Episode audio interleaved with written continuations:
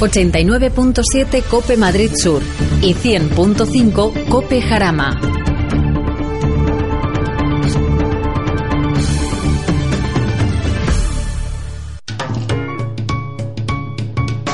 Lubricantes Total patrocina Auto FM. Lubricantes Total. Mantén tu motor más joven por más tiempo.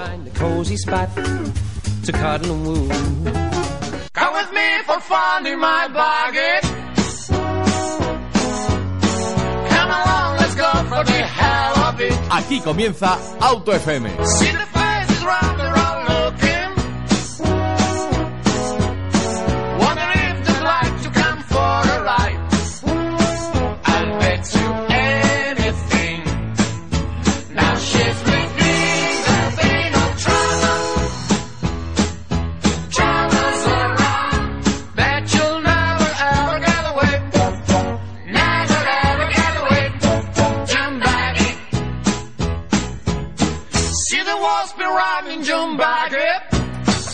Bienvenidos, bienvenidos una semana más, bienvenidos a Auto FM. Bueno, lo primero de todo, dar las gracias. Dar las gracias por una, bueno, una hazaña, se puede denominar así, solamente posible gracias a los oyentes, a los que estáis al otro lado del altavoz y sobre todo a los que descargáis eh, este programa en formato podcast a través de la plataforma iVoox o a través de iTunes. El motivo, muy sencillo, y esto es algo que a día de hoy no había conseguido ningún programa de motor.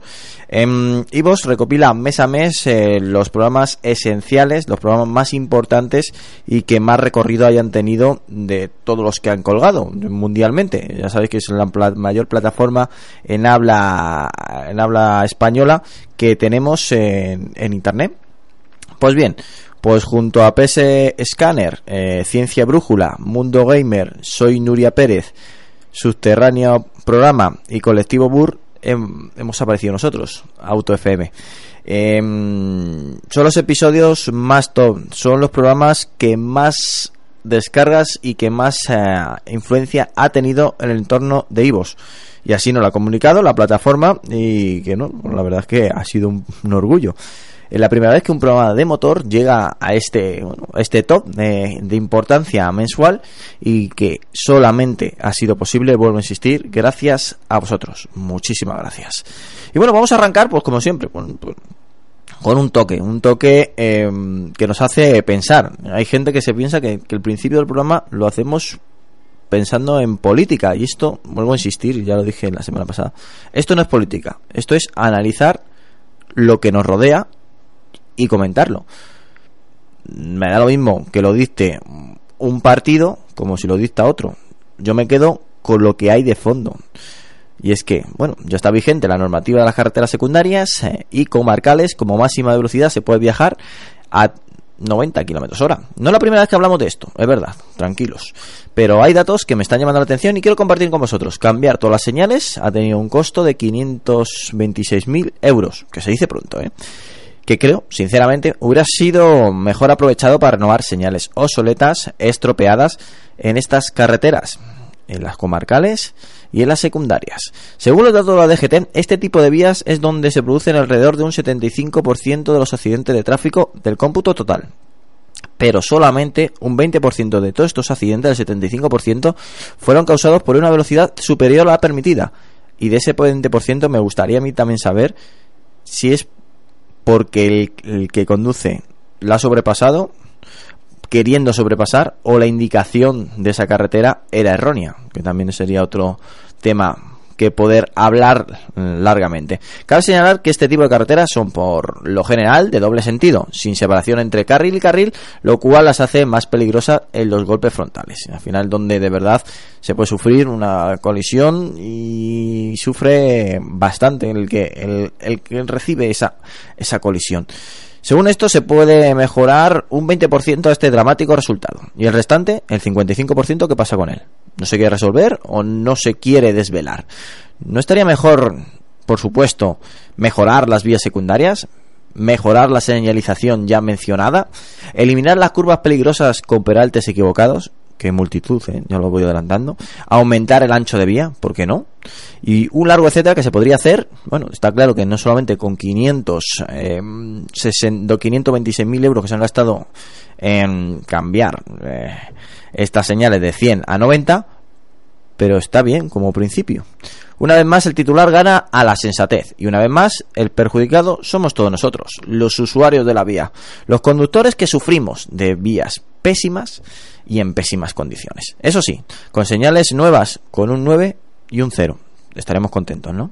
Bueno, en un segundo arrancamos una nueva edición de Auto FM que espero que disfrutes tanto como nosotros. Oye David, noto síntomas de mal funcionamiento en el cambio automático y no sé qué podrá fallar. Me dicen que si el convertidor, la Megatronic, estoy hecho un lío. No des más vueltas. En Automatic te dan la solución. Infórmate en automatic.es. Son especialistas en reparación y mantenimiento del cambio automático. Y se nota. Automatic.es. Vas a disfrutar del cambio. 91 6 44 44 22.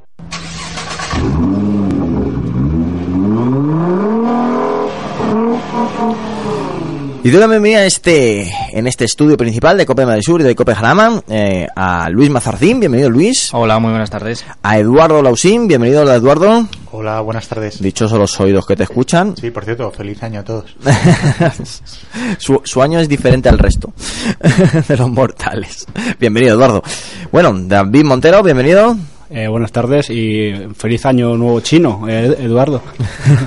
Todo cercano ya. Y doy la bienvenida también a Pachi, del periódico ABC, que también es su primera incursión en el programa en 2019. si no Eso voy a decir yo, yo me sumo también al- a esto de felicitar el año. No sé hasta cuándo se puede seguir felicitando el año, pero bueno, en principio como es nuestra primera participación en, en el programa, enhorabuena, por cierto, por los, por los resultados, por los datos. Pues, pues nada, feliz año a todos y esperamos eh, seguir hablando mucho de, de lo que nos gusta a todos. Seguro por que cierto, sí. muy interesante la Sí. introducción. No sé si podemos hacer una ronda de Ah, sí, comentarios sí, al por supuesto. Yo creo que, yo creo que se lo merece, ¿no? Eh, a ver, respecto a los límites de velocidad, bueno, pues, pues no sé, podemos estar de acuerdo en que a 100 kilómetros hora un accidente provoca, tiene más posibilidades de provocar un- una muerte que si vamos a, a 90.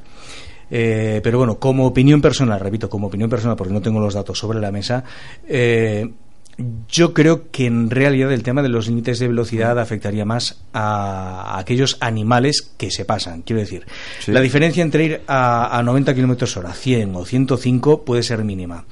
Lo que realmente habría que perseguir en las carreteras secundarias sería aquellos que van a 150, 180 eh, sin cortarse un pelo. Realmente esos son los que provocan los accidentes o hacen que los gas te- tengamos accidentes. Creo. No, si perseguir eso eh, está francamente bien, pero claro, de 90 a 100, de 100 a 90, yo creo que en una carretera normal no hay un gran cambio. Y sobre todo teniendo en cuenta lo que han evolucionado los coches, tanto en seguridad como en prestaciones, mecánica, etcétera, etcétera, ¿no? Eh, Por otro lado, bueno, pues nos estamos equiparando un poco a la media europea, ¿no? En este tipo de carreteras, Alemania incluso tiene, creo que es un límite de 80 kilómetros hora. Todo el mundo alaba las carreteras alemanas, pero las carreteras secundarias alemanas, eh, yo creo que están incluso algún paso por debajo de las carreteras españolas. Hay que cuidar el mantenimiento, evidentemente, y hay que adecuar también la velocidad a las condiciones de la vía, al tráfico, a si hay baches, no hay baches, si hay curvas, hay nieve, si llueve, eh, pero yo sinceramente creo que este gasto de eh, 500.000 euros en cambiar, reducir 10 kilómetros hora la velocidad en las, en, en las, en este tipo de vías, mm, no sé, habrá que verlo, pero yo no creo que tenga mucho resultado en el balance final de, de accidentes por eso, porque creo que realmente lo que sí influye son los que se pasan mucho de ese límite de 100 kilómetros hora, no, es lo que, no los que están entre 90 a 110. Sin duda alguna, Mi punto de vista, ¿eh? Sí, sí, sí, no, no, no eh, tengo, no tengo también tampoco datos para, para valorarlo. Lo- lo- los tendremos, lo- los tendremos porque seguramente hagan una valoración, pero demos por hecho que sin duda alguna las arcas de- del gobierno aumentarán en esta bajada de 100 a 90 kilómetros hora. De hecho, Pachi creo que ha dado con una clave. Yo creo que aquí somos no somos pocos los que nos hemos recorrido buena parte de Europa, sino prácticamente entera. Y coincidiréis conmigo en que España tiene probablemente algunas de las mejores carreteras de- de toda Europa. Eh, a veces referencias, no sé si Europa sí o Europa no, no lo sé a día de hoy, pero Gran Bretaña, eh, que es, eh, hasta ahora era un país líder, ¿no? Por ejemplo, de, de- de la Unión Europea, eh, tiene unas carreteras secundarias bastante, dejadme decirlo así, deplorables. Bastante secundarias. Bastante sí, sí, sí. secundarias Sí. y terciarias, incluso. Sí. O sea, no A lo mejor- tirar para abajo. Pero yo creo, yo creo también que, que, no podemos hablar de seguridad simplemente con, con, reasfaltados, ¿no? A lo mejor la seguridad no es reasfaltado, la, la seguridad es, además de un buen estado del firme, eh, buenas escapatorias, eh, probablemente también haya dado con la clave Antonio una buena separación entre carriles en esas carreteras en las que, bueno, pues son de doble sentido y efectivamente uno de los problemas eh, y que causa más muertes en los accidentes son los, los accidentes frontolaterales, ¿no? que, se, que se suele llamar, o frontales directamente, incluso más creo que las salidas de vía. Incluso hay coches ¿no? que, que han avanzado eh, justo en, en, aquello, en prevenirlas, no prevenir, sino, además de prevenir, también eh, reducir el impacto en, en, la salud, en la vida de la persona, luego de una salida de vía. Tenemos, por ejemplo, a Volvo con sus, eh, con sus frenadas post-colisión, que se llama, ¿no? para para bueno pues reducir ese, ese daño. Eh, y sin embargo eh, lo decías tú Pachi el mundo del automóvil ha evolucionado mucho en términos de seguridad y sin embargo el mundo de las infraestructuras viales no no y de hecho si, Pero, si, si, podemos decir vamos yo creo que, que, después de los kilómetros que hemos hecho por, tanto por España como por, por Europa en numerosas ocasiones podemos decir que las carreteras secundarias españolas no son tan malas lo que sí a lo mejor podemos criticar es el estado de las autovías y sobre todo las, las autopistas de peaje que en este sentido sí que están bastante por detrás de lo que nos encontramos del, por Europa adelante del ¿no? mismo modo que igual uh -huh. que podemos estar de acuerdo en, en adaptar adaptar límites por abajo también se pueden adaptar límites por arriba, me explico. Yo no soy partidario de movimiento 140, por ejemplo, algo conocido en España, pero no por ser 140. Me dicen movimiento 200 y tampoco sería partidario. Y si me dicen movimiento 100, pues tampoco. ¿Por qué? Pues porque yo creo que la velocidad en las vías puede ser perfectamente adaptable a las condiciones. Puede ser variable, ¿no? Algo que se trabaja, por ejemplo, mucho en, en Alemania. Eh, dependiendo de las condiciones, dependiendo del tráfico, dependiendo de si es día, día, de noche, dependiendo de si hace sol o sombra, dependiendo de si llueve o está, o está nevando o está seco, yo creo que es algo bastante interesante. Del mismo modo que se puede hacer un cambio de 100 a 90, por seguridad también se puede hacer un cambio de 100 a 140, 100 a 130, o sea, perdón, 120 a 130, 120 a 140, me da igual, ¿no? En ciertos tramos de, de autopista, me parece que aquí en España es todo blanco-negro, es decir, o está a 120 o está a 100, ¿no? Oye, hay tramos que perfectamente se puede ir a 140. Ojo que aquí siempre ponemos el ejemplo de, de las autobanas alemanas, que ahora están un poco en tela de juicio también, pero eh, esto de no tener límite de velocidad, a mí límite de velocidad sinceramente creo que sí debe haber. Eh, a mí hay muchas autopistas alemanas, volviendo al tema Europa, muchas autopistas alemanas sin límite que no me parecen eh, para nada seguras, y mucho menos a velocidad sin límite, pero también creo que una cosa es ser un quemado de los coches como nosotros, tener un coche deportivo y aprovechar un autobahn para ir a 250 y otra cosa es que las autobahn alemanas o los tramos, me da igual si es en Alemania o en la Conchinchina, eh, no tengan límite de velocidad. Realmente eso se ha creado para poder hacer cruceros a 150, 160 con la total confianza de que no te vas a encontrar a alguien eh, más lento en el carril izquierdo, no te vas a encontrar a nadie, ¿no? Y la gente se ha adaptado, es decir, la gente circula por su ¿verdad? derecha y la gente ahí el por decirlo así, el, ahí el más tonto va a 140. Es verdad. Sí, pero también, también hay una cosa que es cierta, que eh, normalmente y, y como norma general, en la mayoría de los países europeos sí se respetan las normas eh, de circulación. Quiere decir, si hay un límite de 140, hay un límite de 140. Cuando no hay límite, pues ya cada uno puede pisar lo que le dé la gana. Eh, si hay que circular por el carril de la derecha, se circula por el carril de la derecha. Y tú vas por cualquier autopista alemana y ves que el carril de la izquierda está libre y a lo mejor pues de vez en cuando viene un coche que va pues sin límite de velocidad mm. utilizando ese carril. Tan pronto como hay un percance, un accidente o está nevando, ves que todos los coches dejan un carril libre para que circulen los vehículos eh, tanto de la policía como las máquinas quitanieves como los servicios de ambulancia. Eso aquí es completamente impensable. ¿Por qué? Pues porque tan pronto como tenemos una oportunidad y lo comprobamos todas las mañanas cuando tenemos un atasco, que vemos un hueco y nos metemos, en vez de facilitar que otro coche acceda a la M30 o la M40 para así facilitar el tráfico y que todos vayamos más fluidos. No, tenemos que meternos nosotros porque nosotros parece que somos los únicos que tenemos prisa, ¿no? E igual que cuando hay restricciones por contaminación en la M30 en Madrid y se mmm, pone el límite de velocidad a 70 kilómetros hora, una vez que se levanta esa restricción, los coches siguen circulando a 70 kilómetros por hora, ¿no? Es decir, vamos a, a 70 e incluso a 60 que es hombre de Dios, que son las 9 de la mañana, ¿cómo te permites circular a 60 kilómetros por hora en el carril central teniendo un margen por delante de estás creando realmente un atasco, ¿no? Es decir, que somos muy poco respetuosos con las normas de circulación y por eso también se lían las que se lían y por eso también tenemos los accidentes que tenemos. Pues creo que ha quedado bastante claro y con esto ya sí que sí. Si me da permiso, Eduardo, arrancamos. Por favor. Venga, vamos a hablar de Land Rover, en este caso Ranger Rover SVQP. Ya lo vimos, nos gustó, pero cuidado. Todo indica que ha fallecido prematuramente, no se va a fabricar, o eso han dicho, por el Brexit. Ya sabes que en estos momentos eh, todo eh, fabricante que tenga fábrica o esté localizado en el Reino Unido está tambaleándose. Y es que todo indica que bueno pues pueden aumentar eh, el precio de sus productos si al final el Brexit eh, se implanta casi entre un 20 y un 30% es decir que si ya de por sí un Land Rover Range Rover ya tiene un precio premium por supuesto estará, en su precio pero no es un no es un coche para todos los bolsillos. Y imagínate aumentarle un 30% y si todo eso suma en un coche con una tirada pequeña como iba a ser el SVQP para recordar los primeros Ranger Rover y bueno pues que se tenía que hacer a mano pues las cuentas posiblemente no salgan adiós a uno de esos coches que bueno la verdad que me gustaba solamente verlo y saber que podría llegar al mercado ¿por qué no? ¿o no Eduardo? Bueno, yo con, con todos mis respetos tanto a Land Rover como a como a no sé, los seguidores de la marca o probablemente los posibles compradores de este coche, tampoco creo que el mercado haya perdido nada. ¿De acuerdo? No creo que sea un coche. No, a ver, quiero decir, eh, más peligroso sería que, por ejemplo, Jaguar, por no salir del grupo, hubiésemos perdido el, el e-Pace, el eléctrico, ¿no? Yo creo que eso sí que hubiese sido una mala noticia, no solamente para el grupo, sino para el mercado automóvil.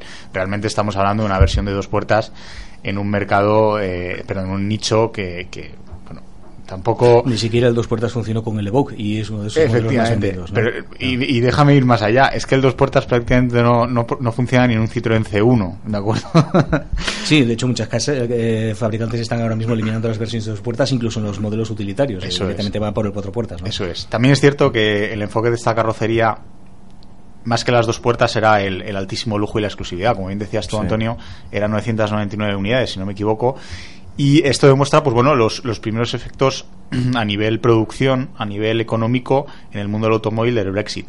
Yo de todas maneras me gustaría investigar o indagar un poquito eh, sobre cuál es la verdadera razón, porque yo por otros medios he leído, no sé si puede ser así o si esa razón puede llegar a crear este efecto. Y por otros medios he leído que eh, Range Rover había perdido literalmente la cuenta de clientes que habían pedido este coche habían tenido algún problema, algún fallo de registro, he leído, ¿eh? que habían tenido un fallo de registro y que no podían satisfacer. O sea, me, explico. Tú pones 20 coches a la venta de una edición limitada y si tienes 30, eh, en vez de 20 tienes 30 solicitudes, pues te puedes permitir crear 10 coches más. Pero si tienes 999 pierdes la cuenta y cuando dices, ostras, es que vamos por 2.500 en un coche que pretendías hacer, como tú bien dices, a mano, pues a lo mejor dices... Se lo va a complicar. Lo mismo se nos va la mano, no, no merece la pena, porque con estos coches muchas veces eh, se pierde dinero. Estos coches es un coche de representación, un coche que crea imagen, pero realmente fabricar a mano a día de hoy es perder dinero. Sí, no, hombre, además es que, mm, como decís, que es un coche de fabricación completamente artesanal y quien tuviese pensado eh, adquirirlo, yo creo que problemas de dinero, problemas económicos tendría bastantes bastante pocos, ¿no? Es decir, que los posibles impuestos o aranceles que pudiera tener este vehículo una vez que eh, Gran Bretaña se fuese de, de, la Unión Europea mm, iban a repercutir en el precio, evidentemente, pero estamos pensando mm, que, hombre, la mayoría de los compradores serían mm, millonarios, multimillonarios, incluso estamos pensando en jeques árabes que el Brexit yo creo que eh, se lo pasaría por debajo de la chilaba, ¿no? Eh, entonces, pues no lo sé, yo creo que algún problema más debe haber o, incluso, bueno, pues que hicieron las cuentas y que les sale mejor dedicar más esfuerzos a otro tipo de fabricación que a este coche que en realidad pues estaba destinado a, eso, pues a ser una serie limitada de solo 999 vehículos que es más imagen que otra cosa, ¿no? De hecho, algo que no hemos hablado y hoy nos lo han comentado precisamente Antonio, luego lo haremos, imagino, del Evoque, nos hablaban que el mix en Land Rover de vehículos diésel y gasolina era un 80% diésel ¿vale? Y el resto, pues alternativas, ¿no? Eh, esto es una dependencia del diésel muy alta, ¿no? ¿Esto qué significa? Pues que tienen que invertir en, en plataformas híbridas, en sistemas eh, de hibridación, sistemas eléctricos a marchas forzadas, ¿no? Y, y, oye, si tienes que destinar, no sé, 25.000 millones de euros a producir este coche para una repercusión mínima realmente, pues a lo mejor te interesa más eh, invertirlos en una nueva planta de producción, invertir en, en, eh, en más de más de, de- de baterías o, o lo que sea, ¿no? Incluso un nuevo producto completamente eléctrico. Hablando de la presentación de hoy, aunque bueno, más adelante me imagino que hablaremos Bueno, de- ya- ya- ya lo voy a empalmar, ya- bueno, pues, Pues adelante. pues, si, si empalmamos, bueno, pues precisamente eh, Luis, eh, Luis Antonio Ruiz, el presidente y consejero delegado de, de Jaguar Land Rover para España y Portugal, decía hoy que la gente ya no compra coches, sino que compra etiquetas, ¿no? Y esto venía un poco en Ah. relación, pues, pues que el superventas de Range Rover, que, que en estos momentos pues es el, el Evoque, pues eh, va a llegar ahora en su segunda generación con la etiqueta Eco, bueno, pues gracias a la, a la semi-hibridación, mil-hibridación, Ojo, como le eh, mil- mil todas, como todas las versiones, Claro. salvo la de acceso. Ujú. Y Todas, porque no todos lleva con cambio, automático. automático, exacto. Efectivamente. Es, es curioso y nos presentan un coche totalmente renovado. Eh, a pesar de la renovación, nos sigue recordando un mm, cosa que creo que, ha- que han acertado. Detalles eh, en el interior y en el exterior, sobre todo las manetas eh, automáticas que nos recuerdan al Velar, que yo creo que ahora mismo es el producto top que tiene Land Rover. Y que bueno, pues eh, a todo esto le suman la etiqueta que todo el mundo está exigiendo ahora mismo, sobre todo en Madrid, por el miedo, que posiblemente no la deberían utilizar nunca, pero por el miedo que nos ha dado los políticos creo que la presentación que nos ha hecho Land Rover hace tiempo no veía una presentación tan sensata, es decir, os presentamos un coche totalmente nuevo, nueva tecnología, diseño, eh, la gente busca Evoque sobre todo y encima con etiqueta eco. ¿Qué más se puede pedir? Poco más, ¿eh? La verdad es que poco más. Sí, a ver, eh, recuerda mm, al, al Evoque de la, de la primera generación. A mí también me, me recuerda un poco también al nuevo diseño que han conseguido con el, con el Velar, mm, Sí. lo cual también me parece muy acertado. Eh, aparte del conseguir esta etiqueta eco, uno de los objetivos que tenían era una de las demandas de los clientes eh, de Range Rover para este Evoque, que era el de disponer de un maletero un poquito más grande, algo que se conseguía a lo mejor con el Land Rover Discovery Sport, pero bueno, no era lo mismo porque estamos estamos hablando de, de otro tipo de otro tipo de cliente, quizá más refinado el que recurre al Range eh, Rover que el que se compra un Land, un Land Rover. Eh, y la verdad que a mí el coche me, me gusta, ¿no? Eh, no he estado yo en la presentación, eh, vosotros si, si habéis estado lo podréis valorar casi mejor, pero bueno, son detalles importantes como el que comentábamos de esa microhibridación, Sí. eh, ¿no? Con, con un alternador, un motor de arranque de 48 voltios que genera almacena energía durante la desaceleración. O entre unos 20 y 25 que- caballos extra que nos proporciona y a- al motor. Lo que he hecho yo alguna pregunta y todavía no me queda muy claro si ese aporte energético, ese aporte de potencia, solamente va a ser en arrancada o también va a ser pues en, en todo momento, en todo régimen de, de la potencia, siempre que la batería esté cargada. Hay todavía dudas, pero bueno, no lo ha presentado. Sobre todo lo hemos visto visualmente, nos hemos sentado en él y ha dado un salto cualitativo tanto en tecnología como en diseño como en calidad. El precio, no sé si lo hemos comentado, son eh, el precio partida son unos 40.000 euros. Y, y bueno, pues nos llevamos eh, ese maletero más grande y esa etiqueta eco, ¿no?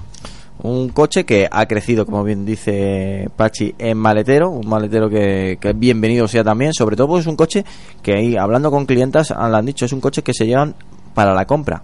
Y a lo mejor siempre se está ahí un poquito más limitado el tema de la compra. Mm. Y bueno, pues eh, un coche totalmente renovado, este Vogue, que visualmente es, es una maravilla. Innovaciones tecnológicas también tiene unas cuantas, ¿no? Mm. Llama la atención, por ejemplo, ese retrovisor con rayos X, ¿no? Sí, Ese- el Clear Sight. El Clear Sight. Sí. eh, se, se transforma en una pantalla de, de vídeo HD. Bueno, si la visibilidad de la parte trasera no es nítida por pasajeros o artículos voluminosos, el conductor puede accionar un interruptor en la parte inferior del espejo y una cámara que está situada en la zona superior trasera del vehículo muestra lo que hay en el, en el retrovisor. Lo cual, Mm. bueno, pues, pues es muy útil y, y lo que decíamos antes, ¿no? Pues habla también de los avances tecnológicos que están teniendo los coches últimamente. Esta mañana coincido con Eduardo en esta presentación del nuevo Ranger Rover Evoque y iba a preguntar a Eduardo, ¿tú cómo lo has visto? ¿Te llenan los ojos? Mira, siguiendo con el tema de los avances tecnológicos y siguiendo con el tema de la, de la camarita eh, que hace el retrovisor, tiene una innovación todavía más curiosa que ya lo habíamos visto como prototipo, no sé si allá por 2014, que era el, el capó invisible, ¿no? Que lo llamaban eh, este- esta gente de, de Land Rover.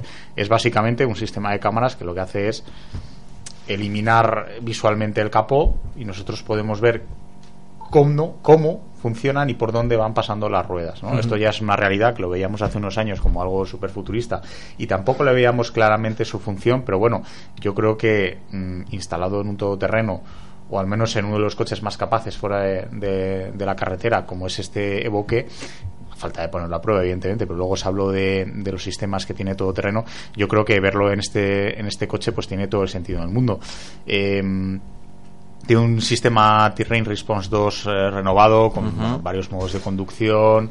eh, varios modos de conducción, no me refiero a Sport, Eco y demás, sino además de eso, eh, también modos pues para rocas, para tierra, para barro, para, para nieve, ¿no? O sea, eh, adapta el coche a, a los diferentes, eh, las diferentes situaciones de, de la carretera, de la vía.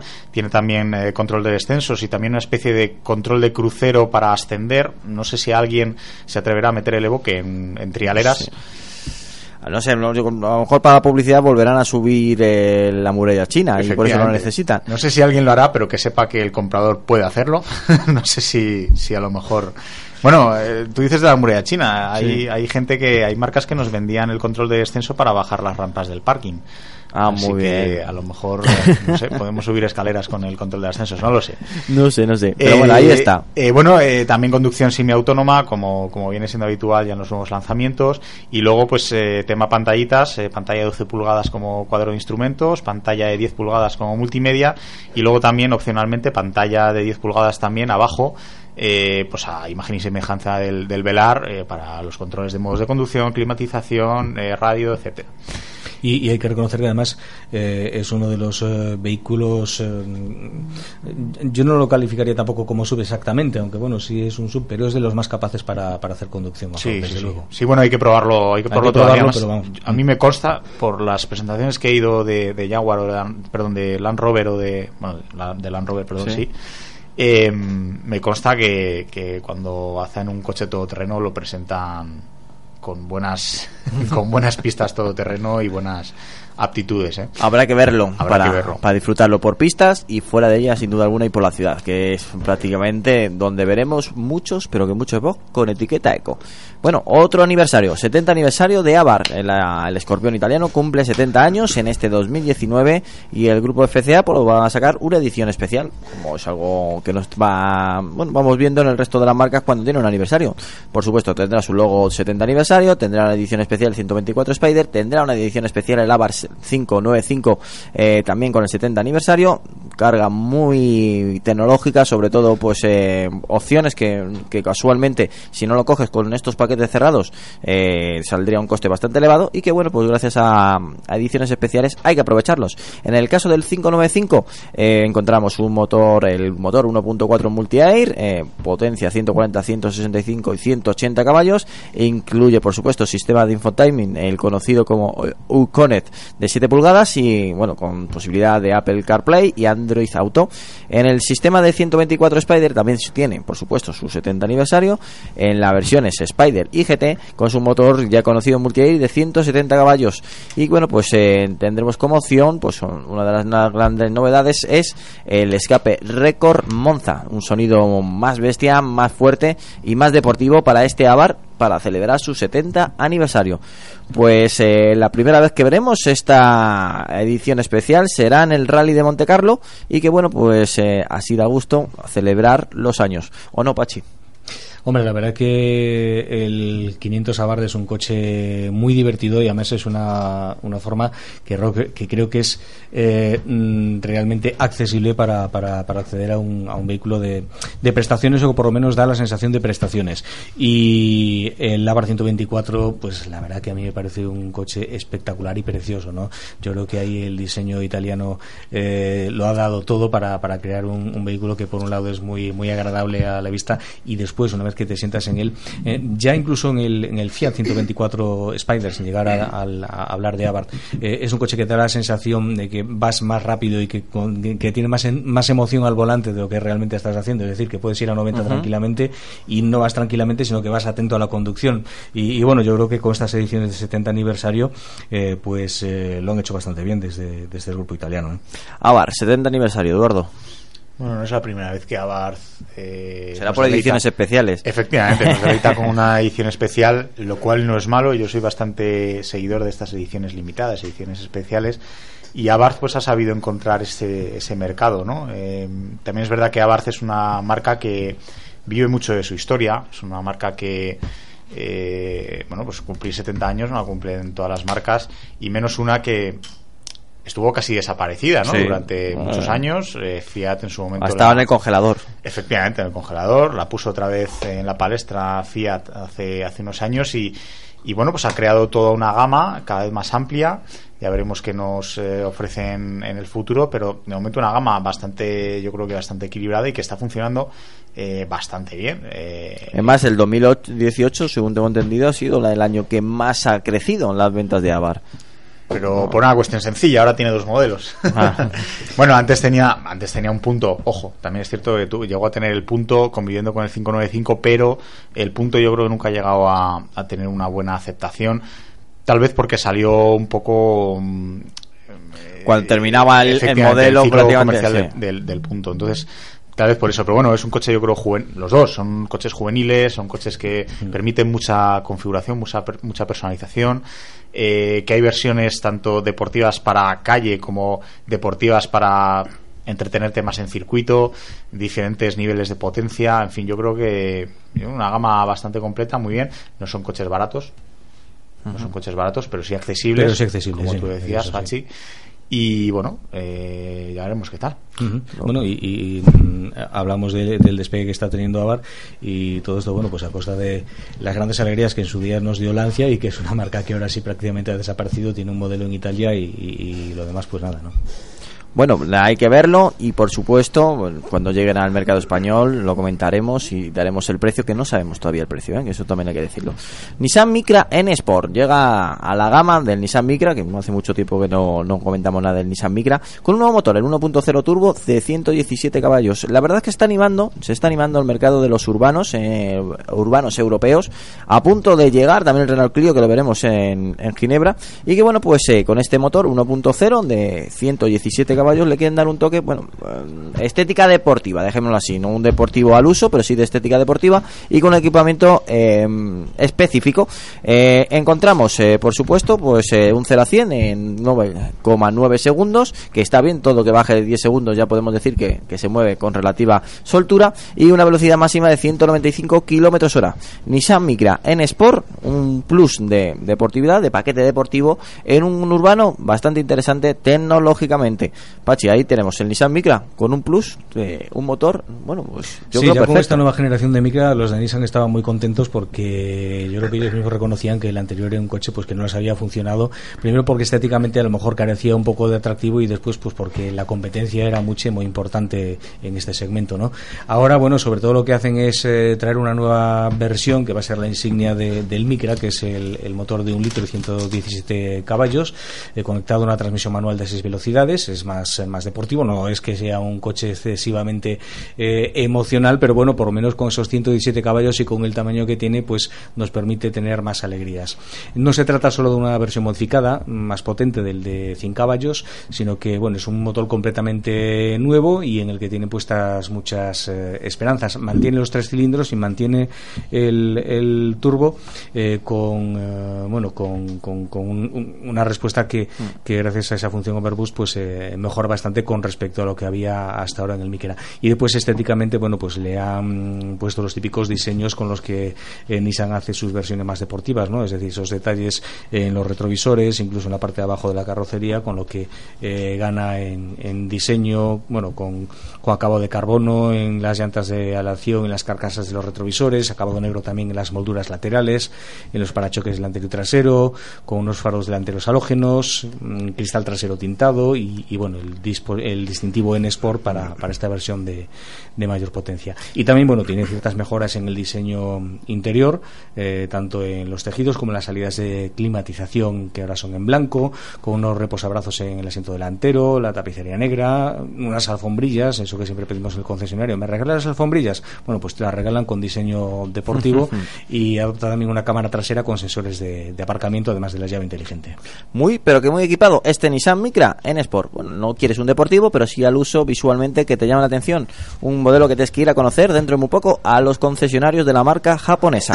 Seguimos adelante, ya llegan las primeras unidades del BMW Serie 3, el nueva generación del Serie 3. El más accesible, la versión más accesible será el 318D y arranca a partir de 38.600 euros. Un modelo que ha cambiado drásticamente, un nuevo diseño, más habitabilidad interior, mucha tecnología que nos recuerda a sus hermanos mayores, sobre todo el Serie 5 y el Serie 7, y que bueno, pues en este nuevo BMW Serie 3 recordemos que es un 25% más rígido torsionalmente, ha rebajado 55 kilos de la anterior generación y tiene un CX bastante, bastante bueno, tan solo 0,23% la penetración en, en, el aire, con lo cual nos, eh, nos aseguran que baja el consumo, tanto por bajada de, de peso como también su mejora aerodinámica. BMW Serie 3 318D a partir de 38.600 euros. Muy buen precio, ¿eh, Eduardo? Sí, eh, sobre todo, bueno, eh, viendo lo que ha mejorado tecnológicamente esta serie 3, que es una barbaridad. Eh, yo la verdad es que no, no lo he probado, tengo muchas ganas de, probarlo porque bueno, estábamos hablando ya de una de las referencias del segmento en cuanto a dinámica, en cuanto a muchas cosas y eh, también es verdad que prácticamente toda su competencia se había renovado, mm. o al menos su competencia más fuerte, más directa, y pues bueno, le tocaba el, el, el turno al Serie 3.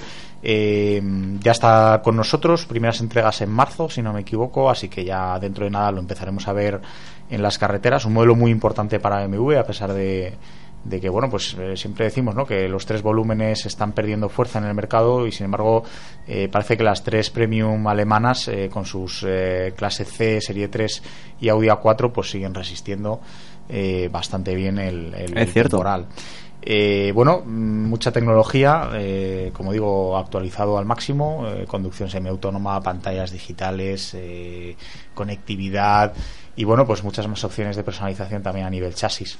Dentro de muy poco es... lo, lo, probaremos, harán presentación nacional y ahí estaremos, por supuesto. Yo, yo eh, espero que haya un resurgimiento de este segmento, eh, porque yo creo que son, desde mi punto de vista, eh, unos coches que, que, no deberían estar perdiendo tantas ventas como están perdiendo, eh, dejando pues pasos sobre todo a los a los a los todo camino, porque realmente son unos coches eh, muy, muy dinámicos, muy cómodos a la hora de, de, circular con ellos, pues yo creo que se, se sigue notando una diferencia eh, muy buena y a mí me gustan particularmente, ¿no? Por eso, bueno, pues saludo que, que haya esta renovación y que incluso más marcas apuesten por, por este segmento. Bueno, incluso recientemente eh, con el Evo 508, pues también eh, yo creo que puede ayudar a dar un, un, impulso importante dentro de lo que es este segmento, ¿no?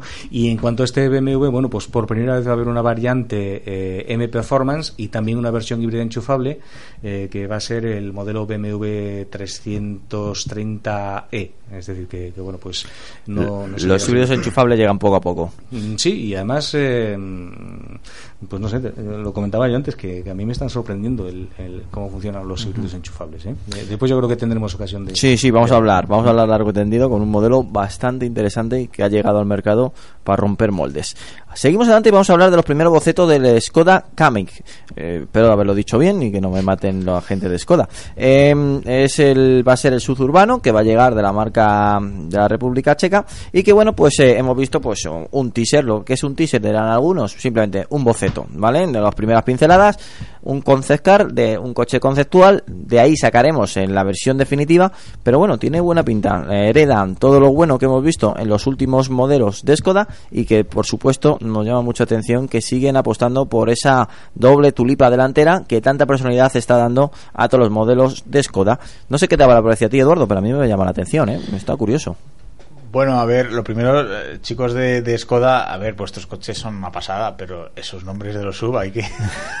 ¿Qué es Kamiq? en este caso, ¿no? es que está, aquí me pilla. Bien, Yo soy de la letra, a día de hoy me cuesta diferenciar el Kodiak del Karoq. No sé cuál es el grande y cuál es el pequeño. Sí, sí. Les hago por la letra K y ahí se han quedado, ¿no? Sí, sí. sí. Bueno, les pasa mucho también como a, a, a, Volkswagen con la T, además te lo dicen, ¿no? ¿no? Yo creo que mis, mis todo camino tienen que empezar por la T porque es una letra muy fuerte, muy tal. Pues para Skoda es la letra K y terminada en Q, pues mejor todavía. Entonces, pero esto bueno. que se la han inventado algunos niños, algún colegio perdido de porque no, últimamente hacen así las combinaciones de los nombres, ¿eh? No, hombre, esto será será parte de un, de un estudio bastante importante. Probablemente tenga una razón eh, mucho menos absurda de la que nosotros pensamos. Escondida, ¿no? Segurísimo, segurísimo. Pero bueno, eh, ya al margen de, de los nombres, que, que, es lo de menos. Eh, la verdad es que es otro de los coches que, que estamos deseando conocer, aunque realmente, conociendo el, T-Cross de Volkswagen y el, y el Arona de, SEAT, pues más o menos vamos con- vemos cómo va a encauzar ¿no? Skoda este, este nuevo eh, Kamiq, este nuevo sub, eh, bueno, pues englobado en el segmento B, en el más pequeñito ahora mismo, eh, pues un cochecito de- de tamaño muy contenido, tampoco eh, imagino que con unas prestaciones todo camino muy grandes, eh, pero tampoco creo que lo busque mucho el cliente de este segmento. Eh, imagino que vendrá con una gama de motores bastante interesante, bastante completa.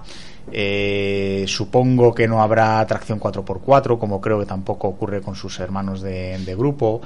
Bueno, habrá que ver, habrá que ver qué tal. Yo desde luego no lo llegamos a hablar porque hace ya bastante tiempo que no vengo por aquí.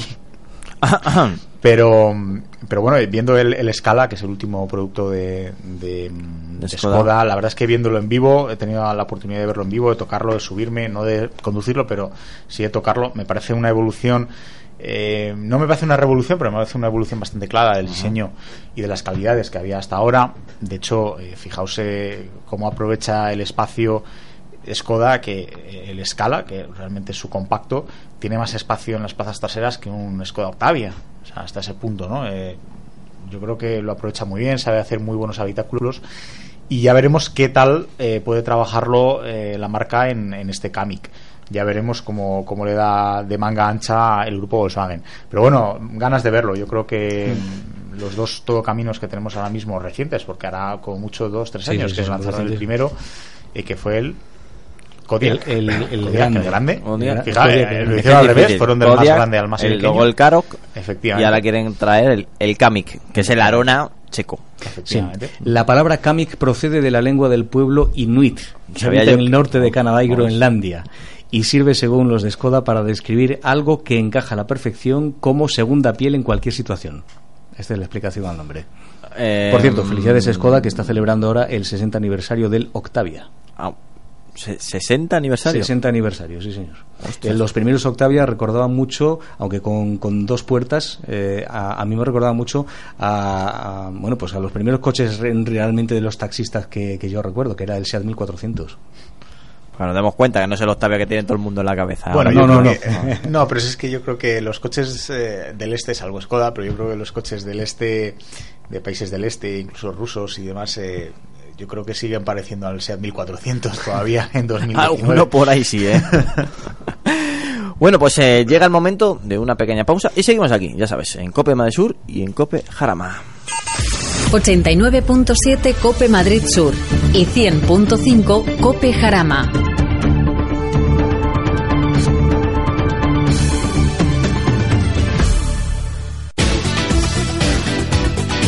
Danos tu opinión. Autofm arroba copemadridsur.es Estás en Auto FM, el programa del motor de Cope Madrid Sur y Cope Jarama.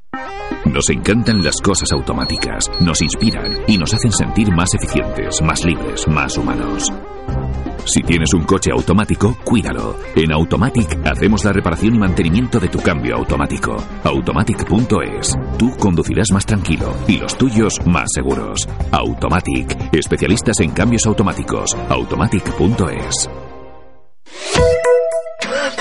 Lubricantes Total, una formulación exclusiva a la vanguardia de la tecnología. Los lubricantes Total prolongan la vida de tu motor y mejoran su rendimiento en las condiciones más extremas. Lubricantes Total, mantén tu motor más joven por más tiempo.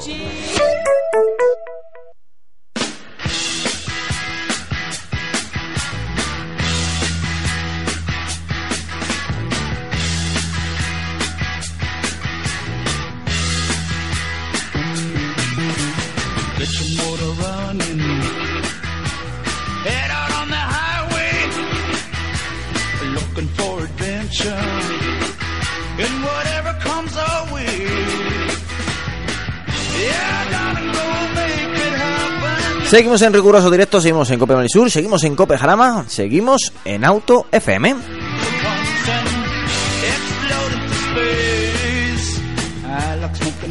Bueno, nos vamos eh, con nuestro invitado especial. Hoy nos acompaña un amigo del programa y también un representante, pues todo hay que decirlo, un representante de Hyundai. ¿Y por qué vamos a hablar de Hyundai? Entre todas sus novedades tienen un de, bueno, algo que celebrar.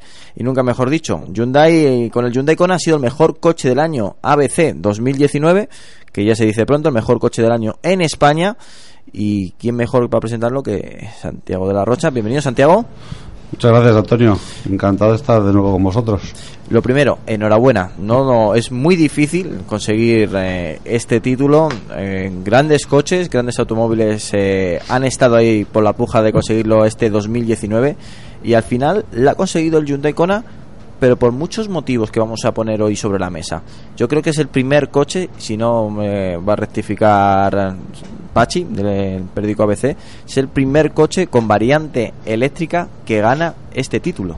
Es cierto, sí, sí, sí. Efectivamente, y la verdad es que yo creo que las diferentes variantes que ofrece el Kona en cuanto a motorizaciones, empezando, pues, como bien has dicho, por esas dos versiones eléctricas 100%, la de mayor autonomía con 450 kilómetros de autonomía, más los motores diésel supermodernos que, que equipa, los gasolina, el equipamiento de seguridad, el diseño, el confort, pues yo creo que es lo que ha decantado a, a ese jurado tan, pues, tan, tan fantástico en decantarse, como digo, por, por elegir al Kona dentro de una pugna muy dura con grandísimos competidores pues la verdad es que nos hace sentirnos especialmente orgullosos.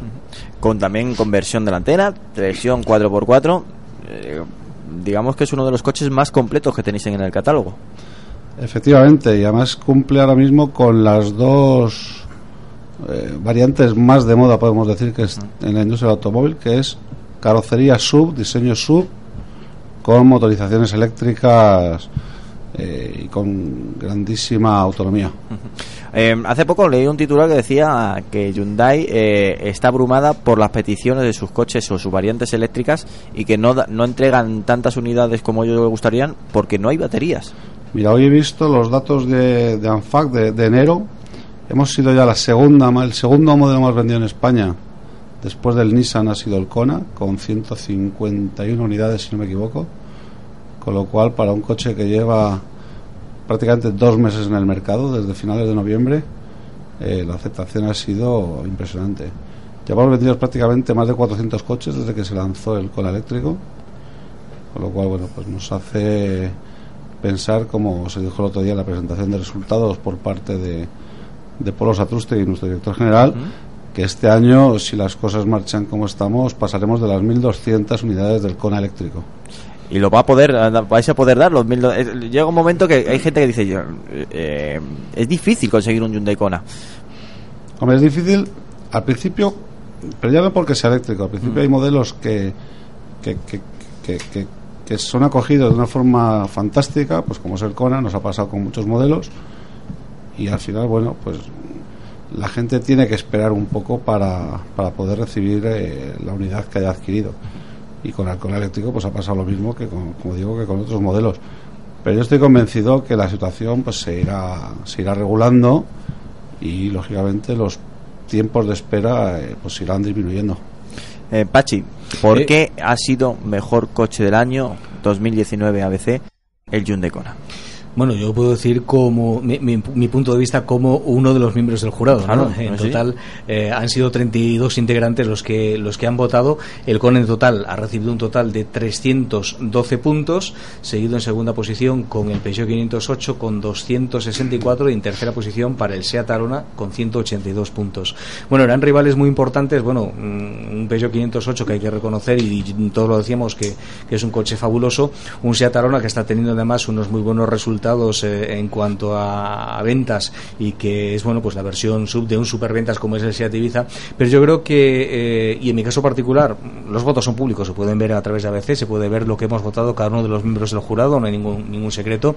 Eh, yo la máxima puntuación se la di en concreto al Hyundai Kona precisamente por ser un, un vehículo eh, mm, en, en el que puedes elegir la tecnología que más te interesa. Y si no está ahora, pues estará a punto de llegar en los próximos meses. Es decir, que sobre el mismo coche, que además es el segmento de, en- que está más de moda, como El más como popular, podemos el más decir, popular, claro.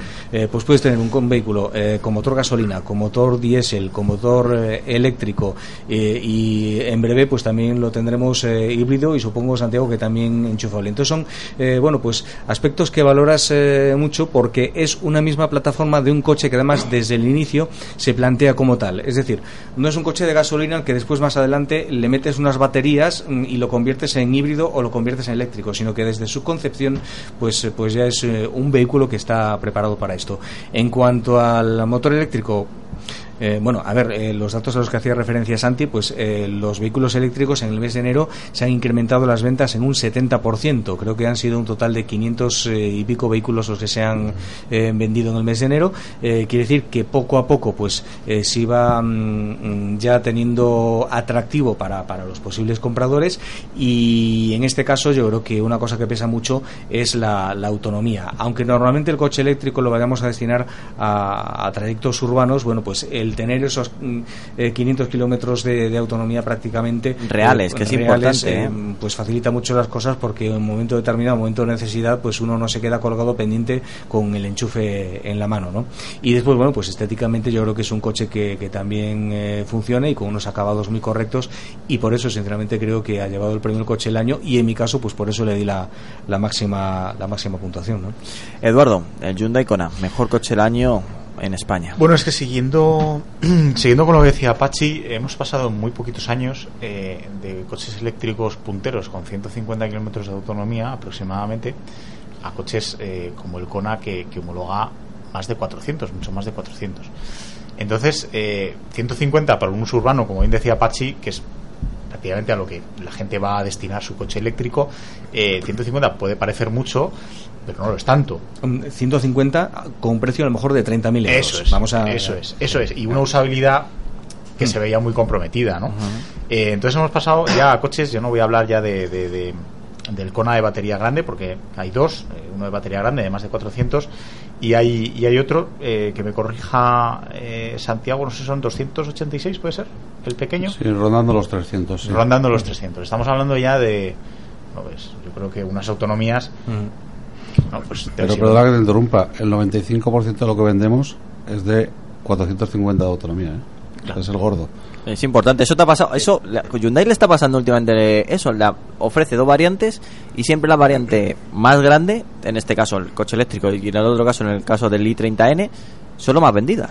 Es que al final, por la diferencia de precio entre el de 34 kilo- kilovatios y el de 69 kilovatios, Te llevas más coche. por- que son unos 3.000 euros de diferencia, merece la pena. Tienes casi 180 kilómetros más de autonomía. Es casi otro coche eléctrico de los antiguos, ¿eh? Pues nos damos cuenta. Efectivamente. Sí, David. Yo quería sobre todo felicitar a Hyundai por sacar este vehículo y que eh, tenemos en el grupo de propietarios de vehículos eléctricos eh, cada vez más propietarios con ese Kona y como bien has dicho siempre es el, el de más batería y están encantados pero esto viene de atrás. Yo creo que el gran, la gran apuesta por, de Hyundai por el coche eléctrico fue por- con el Ioniq Ujú. y mucha gente ha quedado encantadísima con las prestaciones que daba ese coche con tan solo 28 kilovatios hora de batería. La gente se decidía comprar el Ioniq antes que, por ejemplo, un Leaf que tenía 40 kilómetros de autonomía, de perdón, de kilovatios hora de batería, porque era, era mucho más eh, eh, la batería desarrollaba mucha más eh, autonomía y estaba como más mejor hecho el coche, digamos, y la gran fama yo creo que ahora tiene el Kona, le viene de- del antecesor el Ioniq y ha creado mucha mucha expectación y muchos clientes nuevos. No, la verdad es que Hyundai empezamos hace prácticamente dos años a lanzar vehículos, ahora ya de los, denominados eco tan de moda. Efectivamente, primero con el con el Ioniq cumpliendo pues con tres electrificaciones diferentes, híbrido, híbrido enchufable y eléctrico. Y la verdad es que eso nos, nos sirvió de lanzadera para lo que ha venido a posteriori y lo que va a venir de aquí en, en seis años. En seis años vendrán treinta y tantos modelos ecos entre híbridos, híbridos enchufables, eléctricos, pila de combustible, etcétera. Se dice pronto. Con lo ¿eh? cual, pues Hyundai yo creo que va a ser uno de los grandes referentes en cuanto a ecomovilidad en la industria automotriz.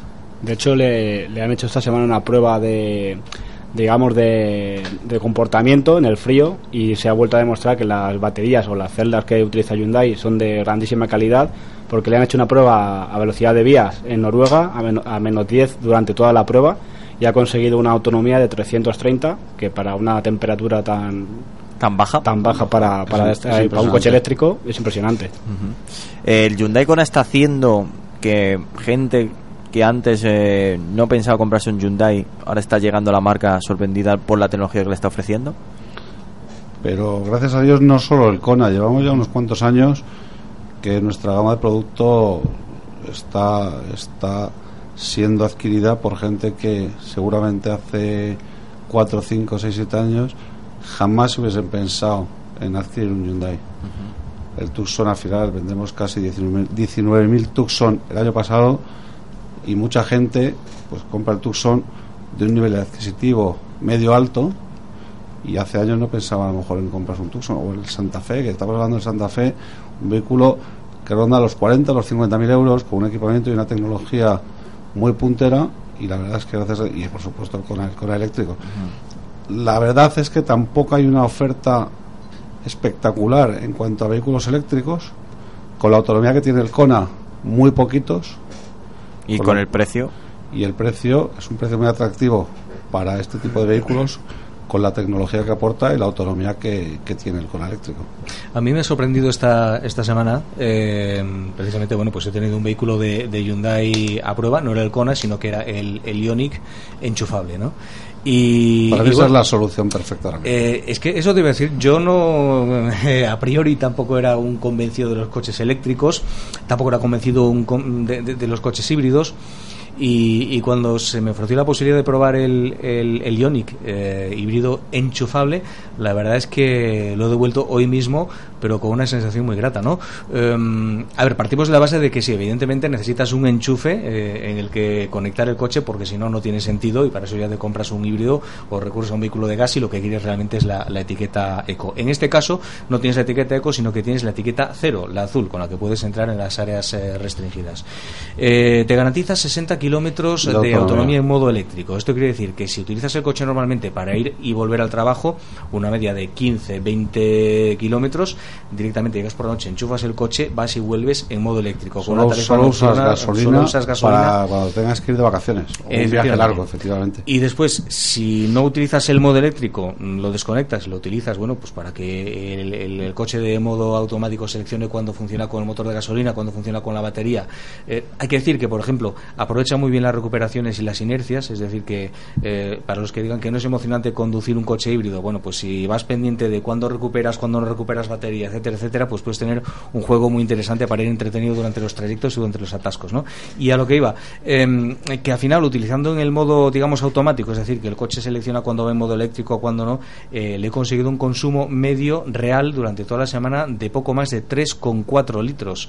Que esto te lo planteas y dices tú que mm, es una cifra muy buena para, para usarlo en, el día a día. E incluso en carretera, bueno, pues eh, también he tenido oportunidad de subir a algún puerto y no he subido de los 4 litros de media. ¿eh? Mm. O sea que, que realmente me llevo una, una satisfacción muy buena con el Ioniq, que poco a poco yo creo que, ha- que se ha metido poco a poco en el, en el mercado y ahora si te fijas, porque yo esta semana me he fijado y ah, caray, hay más de los que yo pensaba. ¿eh? No, no, se ve mucho. El año pasado ya, vendimos, no sé, cerca de 4.700 Ioniq. Este Mm. año tenemos, pues entre toda la gama Eco, vender casi 7.000 coches de nuestro objetivo entre Ioniq y Kona. Está muy bien, ¿eh? Eléctrico.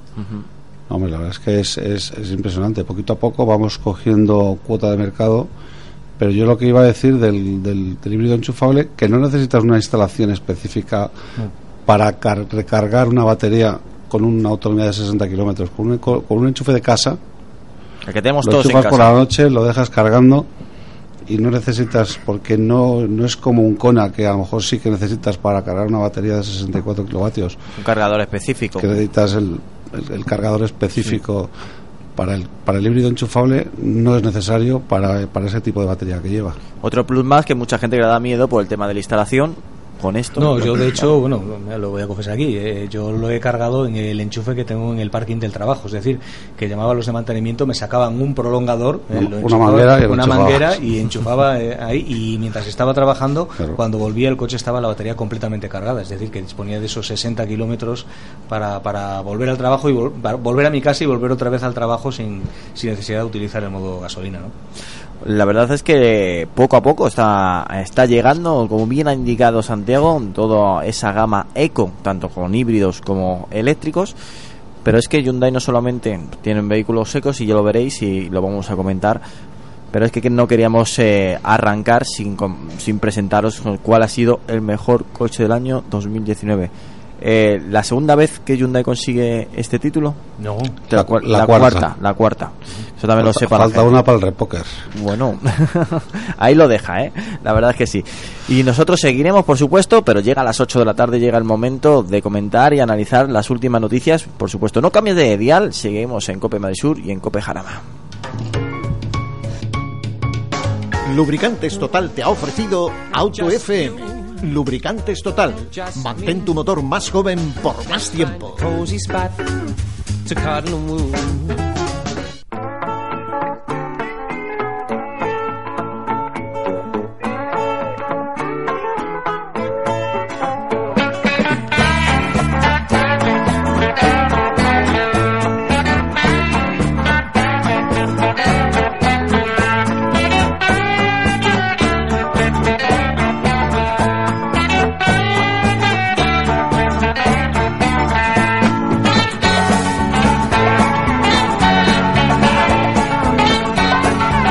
Bueno, seguimos en directo, seguimos en Cope Madrid Sur, seguimos en Cope Jarama, seguimos en Auto FM.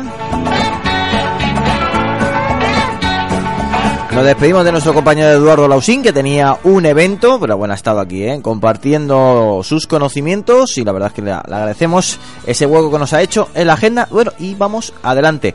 Antes de seguir en el especial Hyundai, que vamos a hablar de bastantes vehículos y, muy interesantes, queríamos eh, cerrar por nuestra, ya sabes, nuestras entradas de noticias de la semana. Eh, hemos conocido ya el nuevo Renault Clio, por fuera, el exterior de la nueva generación del Renault Clio, ya sabes que es el posiblemente el modelo más importante de Renault junto a, junto al Captur por volumen de venta y el Megane. Y este nuevo Renault Clio combina pues eh, es que es una combinación, es como meter a, un Megane y a un Clio actual, darle mm, bastantes vueltas en una batidora y el resultado, pues eh, el nuevo Renault Clio. Encontramos rasgos de la antigua, de la actual generación, encontramos muchos rasgos también del Renault Megane y creo que, el, que ha quedado bastante bien, todo hay que decirlo, no, no hay nada que nos chirríe, por lo menos en las primeras fotos que hemos visto, por fuera y por dentro muy tecnológico siguen apostando por la tablet pero al revés eh, como si fuera un teléfono y que bueno pues eh, no sabemos todavía muchas motorizaciones pero sí sabemos detalles importantes. Eh, van a presumir mucho en esta generación de un maletero de mayor tamaño. Es más para ser más exacto, de 391 litros, que está francamente bien. Más, eh, posiblemente se- sea el modelo con mayor maletero de su segmento. Y para poner un ejemplo, pues es casi, casi como la de un Focus o de un Golf o un León por litros de capacidad. Con lo cual, pinta muy bien este nuevo Renault Clio. Pachi, ¿cómo lo ves este nuevo Renault Clio? Bueno, pues vamos a ver. Hablaba además esta misma semana con los responsables de, la marca, responsables de, Renault, y, bueno, tienen muchas esperanzas en este, en este vehículo. Tras 15 millones de unidades vendidas, que, ahí es nada, ¿no? Bueno, llega ahora esta nueva generación, es la quinta, en la que mantiene, bueno, pues un aspecto bastante continuista. Tú lo ves y, y, bueno, sigue recordando al Clio actual de cuarta generación. Recuerda también, como tú decías, al Renault Megane. En la parte frontal, pues destaca un poco esa especie de colmillos eh, eh, LED situadas en, ambos extremos, en, la iluminación delantera. Eh, y, bueno, todavía no se han desvelado porque tendremos que, esperar hasta el próximo salón de, de Ginebra para, para que desvelen todos los detalles. No sabemos ni precios ni motorizaciones, pero lo que sí sabemos es que mm, va a ser eh, eh, un Renault que cuente con un motor híbrido, eh, con lo cual, bueno, pues también eh, Renault se, se suma de este, de este modo a, a la hibridación y sobre todo los cambios más importantes porque como decíamos en el exterior mantienen una línea continuista porque reconocen que les ha dado resultado y es un coche que, que bueno, a estas alturas y después de ya seis años en el mercado sigue funcionando comercialmente, el interior sí que lo renuevan completamente y no tiene nada que ver con los oh, modelos actuales. Como tú decías, pues adopta esa especie de, de tableta mm, eh, desde la cual se acceden a, a numerosos eh, controles y, y dicen que han hecho un especial trabajo sobre todo en los acabados. Pero de momento lo que tenemos son las fotografías, los teasers que, que han adelantado desde, desde Renault y tendremos que esperar unos meses hasta poder Bueno, eh, tocarlo, mucho, ¿no? bueno, no mucho. En Ginebra lo vemos. En Ginebra lo veremos, sí. Em, un detalle también interesante que el Clio efectivamente em, va, según nos ha dicho también, nos ha podido adelantar que veremos nuevos motores en el Clio, pero no sabemos si habrá modo de hibridación. Todavía Habrá, no- habrá motor habrá- híbrido, vale. sí, sí, sí, habrá coche híbrido. Será el, el Clio tendrá una, adoptará la nueva tecnología, estrena además con el Clio la tecnología híbrida e-tech. Bueno, pues ya lo- ahí está, nuevo Renault Clio. Tan fácil como esperar unos meses que llegue a nuestros concesionarios, pero bueno, tiene muy buena pinta lo que hemos visto, eso sí. Un detalle, no sea, bueno, el Seat León ST ha sido elegido por la DGT para equipar a la Guardia Civil, la han comprado 249 unidades y bueno, en acabado de FER y con el motor 2.0 TDI de 150 caballos para aquellos que por un lado van diciendo que, que el diésel está muerto y por otro se lo compran para que la Guardia Civil patrulle nuestras carreteras. Y es un coche que también está patrullando las carreteras italianas. También lo tienen los carabinieri. Pues mira, un coche, pues mira, pues adaptado perfectamente a, las exigencias de la policía. y el Mitsubishi Eclipse Cross, otro que modelo que va a incorporar un motor diésel en 2019.